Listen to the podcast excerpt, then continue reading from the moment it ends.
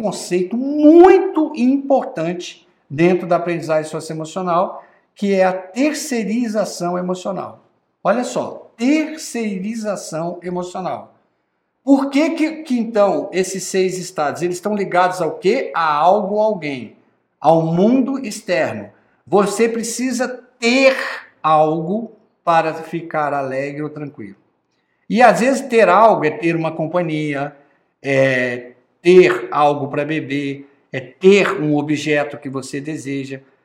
O estado da fome, da escuridão, é a mesma coisa. Muita gente está lá na escuridão exatamente pelo verbo ter. Agora eu quero analisar essa palavra com você para você ver como essa palavra explica os seis estados emocionais. O ter, a terceirização começa com o verbo ter. Ter o quê? De terceiro. Ter o que do terceiro? Uma ação. Então, terceirização emocional. Eu estou esperando algo de algo. Eu estou esperando algo ou alguém me trazer alegria e tranquilidade. Você entende que a vida, você tirou a, a, a, o foco do seu eu interior, dos desejos intrínsecos? Você passou e entregou o seu emocional para algo ou para alguém. Essa é a lógica da terceirização emocional. E o que eu, como eu falei para vocês, praticamente 100% das pessoas que eu conheci nos últimos cinco anos vivem de terceirização emocional. Ou estão terceirizadas a algo ou alguém. Tem pessoas que, por exemplo, num término de relacionamento, entram em depressão profunda. Eu não estou dizendo que o relacionamento não era importante, mas você tem uma coisa prioritária que é seu eu interior. Né? Você, tem, você tem uma importância muito grande você, na sua vida e que importância você está você tá dando para você mesmo. Né? Então, aqui vai nascer um conceito muito é, importante. Esse é um conceito que o MIDI traz com exclusividade para você, é, que é uma explicação gráfica do que eu estou tentando dizer desde o primeiro slide. O que, que acontece? Você tá, né, tranquilidade, alegria, tranquilo ali, e você sai de casa e as flechas começam a vir para o seu lado, né?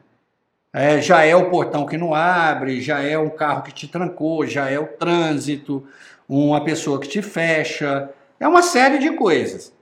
E aí, o que, que acontece? Você tem na hora o seu emocional, devido às emoções de valência negativa, caem para os estados de sofrimento. Isso é inconsciente, isso é involuntário e é incontrolável, vai acontecer e pronto. Bom, Ivan, e agora? Saí de casa todo alegre, tranquilo e caí. Como eu, o que, que o MID trouxe de ensinamento? Primeiro, entra mente autoconsciente.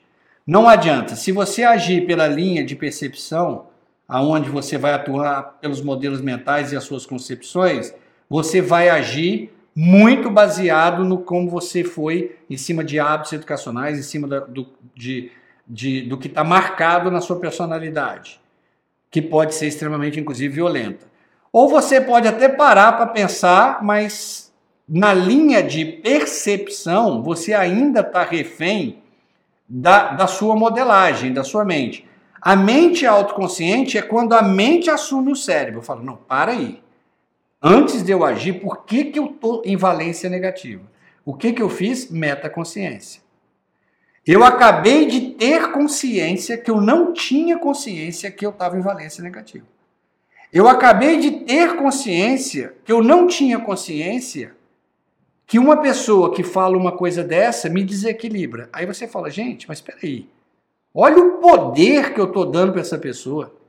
Uma pessoa que eu mal conheço, estragando o meu almoço, estragando o meu dia. Não, peraí, eu vou fechar essa porta. De repente, você vai descobrir que você é o problema. Por exemplo, recentemente eu cruzei com uma pessoa que ela estava indignada. Se, é, é, ela se dizia que uma das coisas que mais é, irritava ela no mundo era preconceito. Quando ela foi me contar a história, para mim ela era o maior preconceituosa da história. Ela julgou todo mundo. O, o não ser preconceituoso para ela é o seguinte: se todo mundo for igual a mim, todo mundo pensar que nem, que nem eu penso, tudo bem. Estava irritado com todo mundo, porque é um bando de preconceituosos. Gente, espera aí. A pessoa valora isso. Você está tá, você tá julgando o valor. Esse é o erro mais clássico que tem. É problema da pessoa dar valor a isso. Aí, aí julgando, consumista, não sei o quê. É, para mim, o maior. Aí, de repente, quando você exerce o metapensamento, quer pensar sobre o que eu penso, primeiro você sempre lembra, o processo começa da aprendizagem socioemocional quando você avalia a emoção. Por que, que eu estou em valência negativa? Espera aí, esse comportamento aqui. Esse comportamento é uma porta que eu deixei aberta ou ele agrediu a minha matriz de valor? Se for uma pessoa estranha, é uma porta. As pessoas não vão. A matriz de valor, ela, é, ela, ela vale, ela é, ela é uma referência de como você vai agir no mundo, não como o mundo vai agir com você. Você não vai conseguir impor sua matriz de valor ao mundo. Agora, ela serve como o quê? Como uma atmosfera, para te proteger, como, como a nossa atmosfera protege o nosso planeta. Não, essa pessoa não pode conviver comigo. Por quê? Porque ela ataca, aí já não é uma porta, ela ataca um valor. Então a, a matriz de valor ela serve para estabelecer um padrão de relacionamento com quem você vai se relacionar e a forma que. Mas muitas vezes você vai exercer um metapensamento numa hora dessa e descobre que você é o problema. Mas isso depende de muita maturidade socioemocional e de muito autoconsciência. E por último, a metavisão, que é que eu te falei. Aqui na metavisão ela é muito usada naquele processo de autogestão e autorregulação. Que eu te falei da régua da valência, até onde é o meu limite para que eu possa ficar nesse ambiente em silêncio e sendo agredido. Por exemplo, às vezes um ambiente que a pessoa nem sabe que está te agredindo. Você fala, quer saber? Daqui eu vou sair. Porque eu cheguei no limite da minha régua.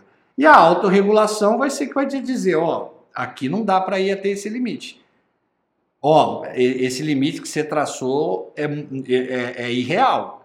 Então, é, é para isso que existem as metas ferramentas. Então, se você quiser saber por que, que elas existem, elas existem para monitorar as emoções de valência negativa. Por quê? Porque não deixar que você fique preso na, na zona de sofrimento. A zona de sofrimento, a marca dela é valência negativa. Então, se você vigiou, eu sempre falo para os meus alunos: vigie a valência.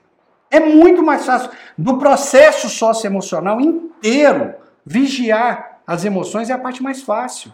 Porque é física, não tem como você falar que não está que tá olhando para dentro do seu corpo não está sentindo o que você está sentindo. Não tem jeito.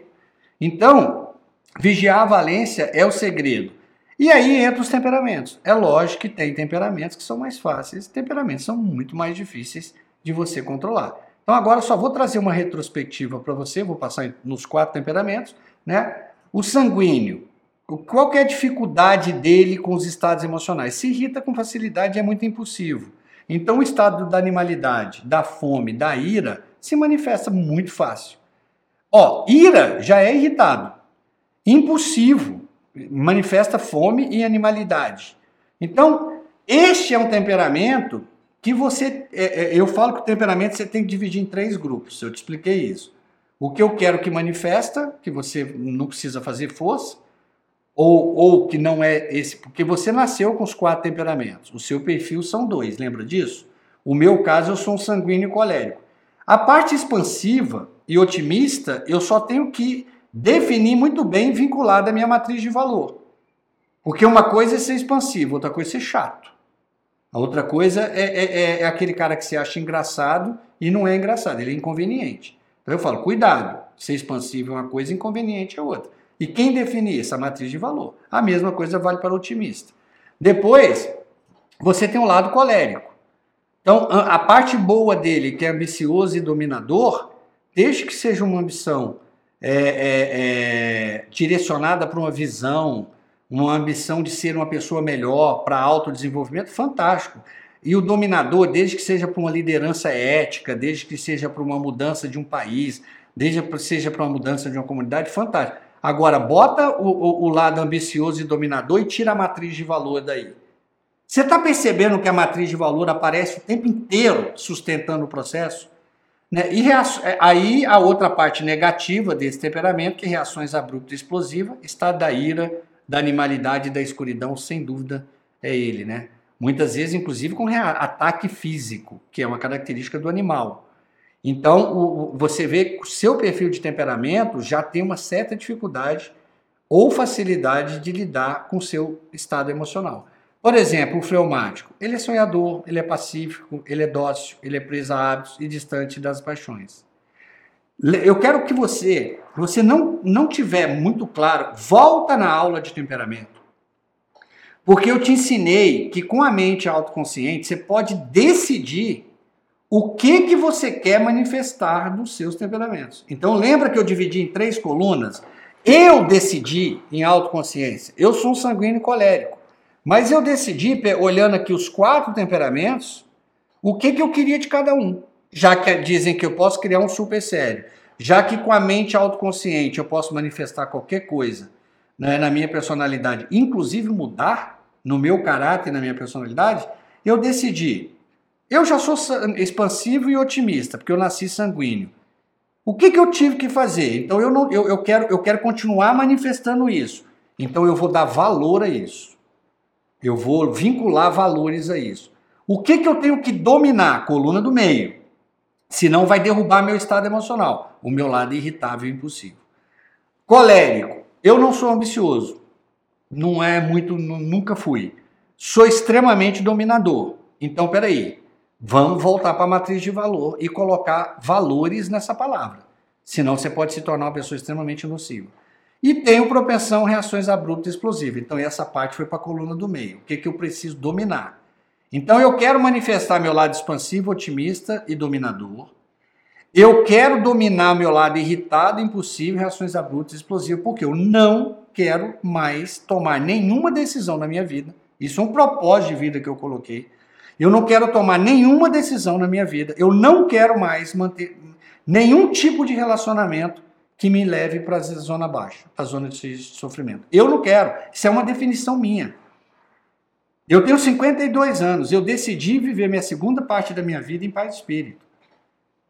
Então, eu abro mão, eu abro mão de negócio, eu abro mão de conviver com pessoas que me tiram minha paz de espírito por isso. Por isso que a paz de espírito é o valor nuclear da matriz e é ela que, que mantém você num estado mais elevado. Eu nasci com uma característica fleumática muito forte que eu sou pacífico, eu não gosto de briga, nunca gostei. E outra coisa, não é só que eu não gosto de não brigar, eu não gosto de assistir, eu não gosto de ambiente sem harmonia, eu não gosto de eu, eu não gosto de assistir nem briga nem de gente estranha.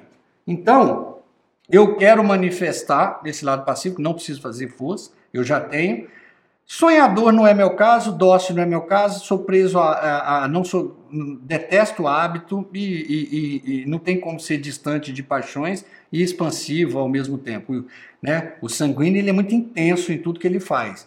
Então eu coloquei, é, é, eu quero manifestar esse lado pacífico, por quê? Porque esse lado pacífico vai me manter longe da zona de sofrimento. E o melancólico? O melancólico, de tudo, que eu já te falei que é o temperamento mais difícil para a aprendizagem socioemocional, eu é, valoro, trabalho e, e, e, adoro a solidão. Isso é da minha natureza. Então você pode perceber que apesar que o meu perfil é um sanguíneo colérico, eu manifesto característica de todos os temperamentos. Nesse caso, né, uh, eu, eu te contei aí.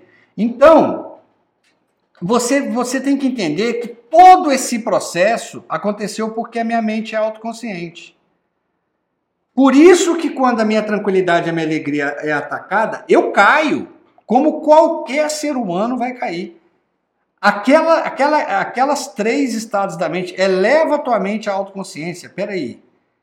É, metaconsciência, o que está acontecendo comigo, por que, que eu estou em valência negativa, metapensamento, por, é, pensar sobre o que eu estou pensando, para você não tomar uma decisão em cima de raiva, em cima de animalidade, fome, é, e metavisão, onde é o que, que vai acontecer se eu continuar seguindo esse caminho aqui. Então, olha que coisa bacana. Voltando para o infográfico, você vê que eu deixei um espaço. Só tem um jeito, pode ser que exista outro, que eu encontrei em sete anos de estudo elevando a mente à autoconsciência. Enquanto a mente não dominar o cérebro, ou seja, a mente estiver autoconsciente, Enquanto a mente não trabalhar na linha de, de, de, concepção ou na linha de percepção, que é aquele 97 a 99, 1 a 3, esquece. Você pode ter certeza, você vai viver transitando os estados inferiores. A mente autoconsciente é, é, é, é para te lembrar o seguinte, ó, por que, que eu estou em valência negativa? Peraí, eu estou em valência negativa? O que eu estou pensando aqui agora é, é, é pura escuridão. Gente, o que eu estou pensando aqui agora é pura fome, é pura animalidade, é pura ira. Deixa eu sair disso. Eu tenho conhecimento, eu tenho linguagem hoje para montar um pensamento para me tirar daqui.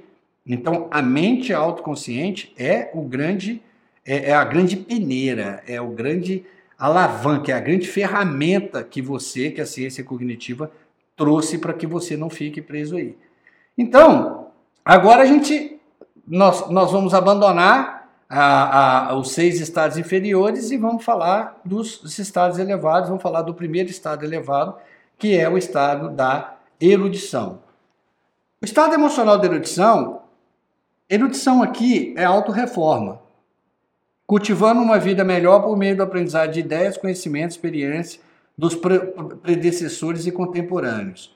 Na verdade, a erudição aqui Erudição é buscar com, com, é conhecimento com propósito. Então, por exemplo, por isso que eu falei que a intenção manda no estado emocional. Você pode até achar que, tem, que uma pessoa, por exemplo, que está agora dentro de uma universidade assistindo uma aula, está em estado de erudição e não está. Está no estado da fome. Não, eu estou assistindo essa aula porque eu quero me tornar tal carreira, porque eu quero ganhar dinheiro, quero ser rico, quero ter carro, quero ter casa.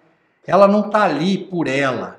Ela não está ali manifestando a, a águia dourada. Ela não está ali manifestando a essência dela. Ela não é ela. Ela foi ali totalmente em busca do, da, do direcionamento patrimonial. Ela não faz o que ama. Então ela não está no estado de erudição. Caramba, mas ela está dentro de uma universidade. Ela tá... Não, ela está no estado da fome. A erudição é quando eu busco algo para me tornar uma pessoa melhor. E, e, e, isso pode. Aí tudo bem, eu tô, estou tô fazendo a faculdade que eu sonho, porque eu acredito que isso tem a ver com a minha vocação, isso tem a ver com o meu propósito de vida e eu vou fazer diferença na minha vida e na de outras pessoas se eu me formar em medicina, se eu me formar em artes, se eu me formar em direito, não, não me interessa. Desde que seja real, a sua intenção é servir, aí isso é erudição, senão é fome. Então, é o que eu estava falando agora. Podemos imaginar que os estudantes, de uma maneira geral, habitam esses estados, não habitam. Tudo está na intenção verdadeira e é isso. Você pode estar assistindo uma aula, pode estar é, estudando. O meu caso é, é diferente, porque é muito difícil alguém passar por um processo como o do MIDI, é, em busca de só de conhecimento. Geralmente aqui a pessoa já está buscando mesmo a autorreforma, mas eu falo muito para você que eu conheço muitos alunos que estudaram, se formaram, têm uma carreira brilhante e são infelizes. Por quê? Porque, na verdade, os não usaram, não, não construíram aquele conhecimento e a carreira em cima do estado de erudição. Deixaram o emocional fazer tudo isso, estudar, e é, é, buscar uma formação acadêmica, buscar um trabalho em cima da fome. O estado da fome, gente, é a valência negativa, por isso tem tanta gente aí infeliz na carreira. Eu vira e mexe, eu esbarro nisso. Então, quando o objetivo é adquirir apenas conhecimento e autopromoção, o verdadeiro estado é da fome. Muitas vezes também a pessoa está tá ali isso eu vejo demais nas empresas, buscando conhecimento para ganhar uma promoção. Ela não está pe pensando em fazer um trabalho melhor, em ser uma pessoa melhor, em ser um profissional melhor. Ela quer mais reconhecimento, mais salário, mais dinheiro. E, e, e o que eu falei, não tem problema nenhum querer mais salário. Não tem problema nenhum desejar, desde que isso esteja ligado a valores. Não ligado à fome, então é só você vigiar a intenção que você descobre qual é o estado emocional que manda na sua vida. Então, o interesse da pessoa que de fato está no estado de erudição é o de enriquecer seu espírito. Então, e, e, enriquecer o seu eu interior. Não me interessa se você vai enriquecer seu eu interior buscando autoconhecimento, você buscando é, é, terapias alternativas, buscando um, um, uma especialização mas sempre voltado para a sua visão de futuro e para o teu propósito de vida. Então, o estado de erudição ele está completamente vinculado aos desejos intrínsecos. Tanto é que no infográfico, na hora, a hora que eu voltar para o infográfico, eu vou te mostrar que está lá é, os desejos intrínsecos, mostrando que precisa estar tá, o foco da sua vida tem que estar tá aos desejos intrínsecos, inclusive os estudos. Tem que ter esse foco para você ter realmente a sua vida na sua mão. Então ele não busca aplauso, ele cumpre uma missão com integridade e se satisfaz por ter sido fiel, verdadeiro, a verdade que compreendeu. Né? Então ele vai, ele entendeu, ele quer buscar o conhecimento, tem para ele aquele conhecimento é importante. Ele não está lá publicando na rede social que ele está lá, ele não está mostrando o diploma dele em rede social, não está contando isso, ele simplesmente está lá. Estudando porque ele acha que é importante enriquecer. Se houver reconhecimento, se sentirá feliz, mas se não houver, não faz diferença. Aqui é a diferença que eu, eu, eu falei tanto para você. O reconhecimento, quando você vai fazer um curso, quando você vai buscar um conhecimento, quando você vai fazer qualquer atitude em busca de aplauso, em busca de reconhecimento, você isso se tornou um marque. Um dos modelos mentais que destrói o teu emocional. Medo, apego, reconhecimento, controle e culpa. É o R do Mark. Agora, o reconhecimento, quando ele vem, isso já está provado, gente. Isso já está provado, tinha uma prova científica. Isso é o alimento da alma. Você precisa ser reconhecido para saber, inclusive, que você existe. Que você participa de uma sociedade.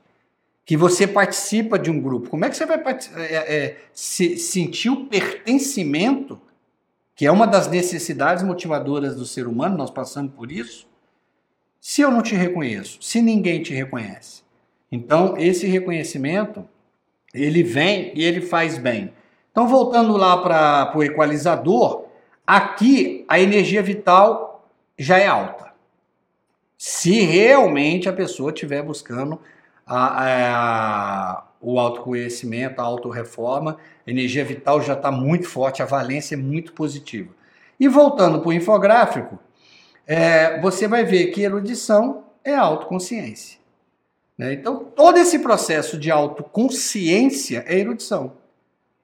Quando eu falo todo esse processo do casulo criativo, autoconsciência interna, autoconsciência externa, eu estou falando o que com você? Você tem que buscar esse conhecimento. Você tem que buscar, inclusive, se autoconhecer. Você tem que trazer linguagem para você se tornar uma pessoa melhor. Então, esse é o processo do estado de. E, ó, e eu falei para você do, do, foco nos desejos intrínsecos. Olha ele lá em cima, é, bem abaixo aqui, ó, da linha da zona do equilíbrio, da zona da felicidade aqui, ó. Ele está aqui, ó, foco nos desejos intrínsecos. E quais são eles? Propósito de vida, valores, desafio e entrega.